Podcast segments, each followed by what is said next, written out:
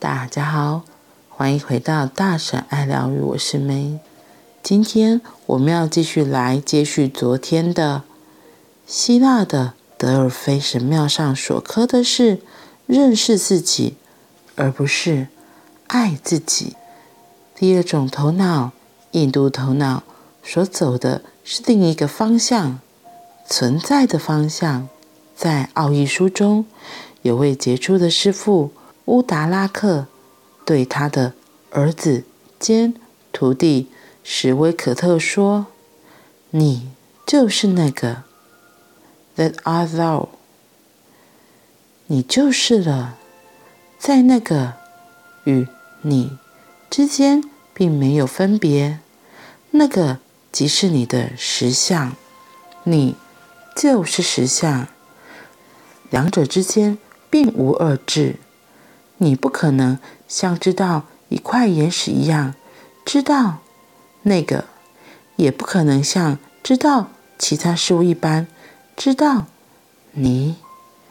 你只能活出来，德菲尔。神庙上当然会写着“认识自己”，那是希腊头脑的表达方式。因为神庙位于希腊，上头的碑文是希腊文。若神庙是在印度的话，碑文会换成“做你自己 ”，be themselves，因为你。就是那个印度头脑逐渐朝人的存在本质接近，所以才会变得不太科学，成为宗教而非科学。印度头脑是内敛的，不过如此一来就失去了外在世界的凭靠。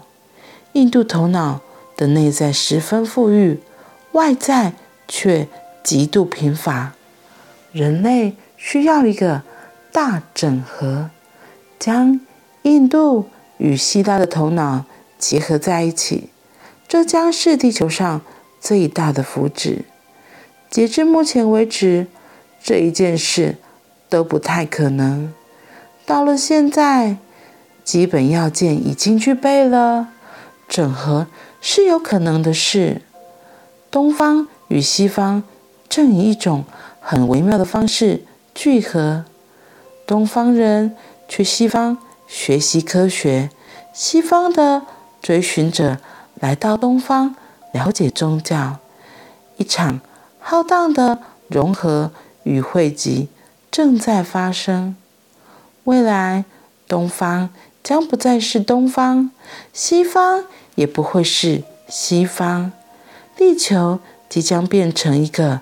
世界村，一个没有界限的地方。于是，人类有史以来最伟大的整合发生了。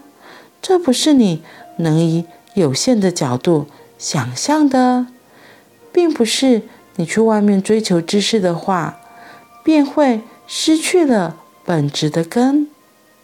也不是如果你找寻自己的话。就会失去立足于世界与科学领域的根。你可以两者兼具。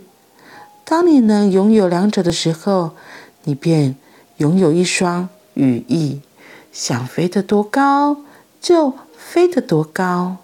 否则，你只有单边的翅膀。就我所见，我认为印度头脑一面倒的情况。与希腊头脑是半斤八两，两者都只能是一半的事实。宗教占一半，科学是另一半。科学与宗教必须统合为一个整体。从此，科学不否认宗教，宗教也不驳斥科学。为什么希腊的德尔菲神庙上所刻的是？认识自己，而不是爱你自己。除非你能成为你自己，做自己，否则爱自己不过是空谈。唯一的可能性是你锲而不舍地从外面观察自己是谁，但那也只是一种客观的方式，而非直观的方式。希腊头脑所发展出的逻辑能力是无人能敌的。亚里士多德成了逻辑与哲学之父。东方人的头脑相形之下显得没有逻辑可言。事实上，它本来就是非逻辑的。静心所讲究的就是非逻辑。静心的观点是：唯有将头脑丢到九霄云外，唯有思考完全停下来，你头也不回地潜入自己的内在，没让半点思绪阻挠你。只有到那时候，你才能知道自己是谁。希腊头脑认为，清晰、理性、有系统、有逻辑的思路才是求知的方法。印度头脑说：“唯有思绪全部止息，那时候才是真知。”两者虽然所走的方向正好完全相反，但整合两边还是有可能的。当你所面对的是物质，逻辑是绝佳的工具；当你要进入静心、无念的空间时，你也能将头脑。暂时摆一旁，这是由于你并不是头脑，头脑只是工具，就像双手和双脚一样。假如我要步行，我就使用双脚；要是不想走路的话，我的脚就休息。相同的，使用头脑的逻辑来知晓事物，也是一模一样的道理。这么做，这么做绝对正确。头脑的功能切合这项作用，而等你要进入内在时，就将头脑搁置一旁。这时你不需要用到双脚，你不需要思考的动作。此时的你所需要的是深沉的、寂静的。无念之境，这两件事能发生在同一个人身上，这是我的经验，所以我才会这么说。头脑可以被使用，也可以被摆到一旁，它是工具，而且是非常棒的工具，不需要对它太执着，没有必要固执的守着头脑不放。否则，它就会变成疾病。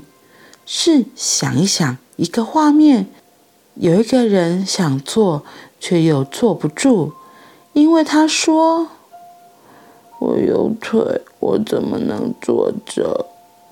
或者他想要保持寂寞，可是却静不下来，因为他说：“我有头脑。”这是。同样的事。上一篇我们说到希腊头脑就是逻辑脑，今天我们继续来说到印度头脑。印度头脑是非常感性的，像它里面今天有提到很实际的例子。逻辑头脑可能就是会非常的注重实事求是，然后要条理分明啊，然后事情的来龙去脉都要非常的清楚。可是这个印度头脑，他们比较重视感觉，所以他们比较注重内在，觉得内在一定要很富有、很丰盛，外在好像就也还好。所以正像他说的，为什么印度？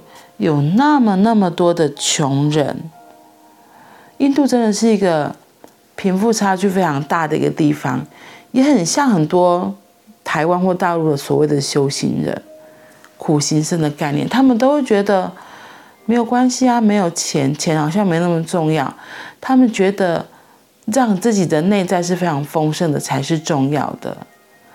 问题是生存很基本，就是要有饭吃嘛。你不可能真的就只一味的，可能整天在那边打坐，或是好像就是不切实际的事情吧。对，然后因为这样是连最基本的生存都没有办法生存下去的。